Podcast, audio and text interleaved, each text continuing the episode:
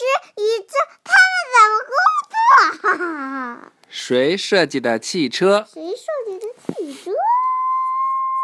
许多人共同合作来设计汽车。首先，人们用计算机画出设计图，这叫做计算机辅助设计，简称 CAD。人们用计算机来创建、测试并更改计划，这样做既省时间又省钱。下一步，设计人员用胶泥做出车的模型。哇，先用胶泥。先用计算机设计，然后用胶泥做出车的模型，在胶泥模型表面涂上一层闪亮的薄膜，这样的模型看起来就像真车一样。其他设计人员设计车的内部，他们设计座椅，他们决定操控部件如何摆放，他们设计从转向信号和安全带一直到安全气囊和饮料架等细节。最后一个用玻璃钢做的汽车模型出厂了。这个模型有真正的轮胎、玻璃窗和车内的装饰。这个模型和最终的新车一模一样。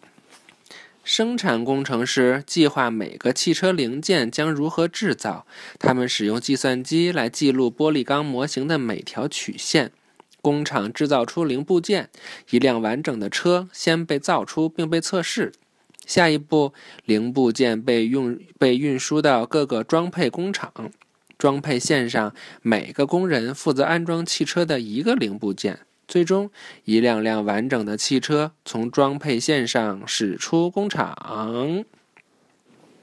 看这个，设计师在查看汽车的计算机模型，他可以更改模型，看看不同的设计效果如何。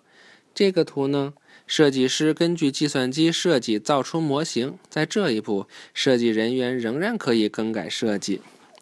在这个汽车装配线上，汽车被吊在空中，以便工人们从车下又快又容易地把部件安装到车上。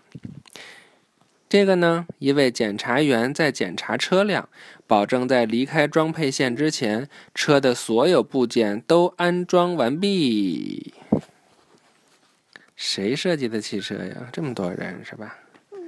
下一课，哇，又到一新的大课了吧？我看看，空中的信号，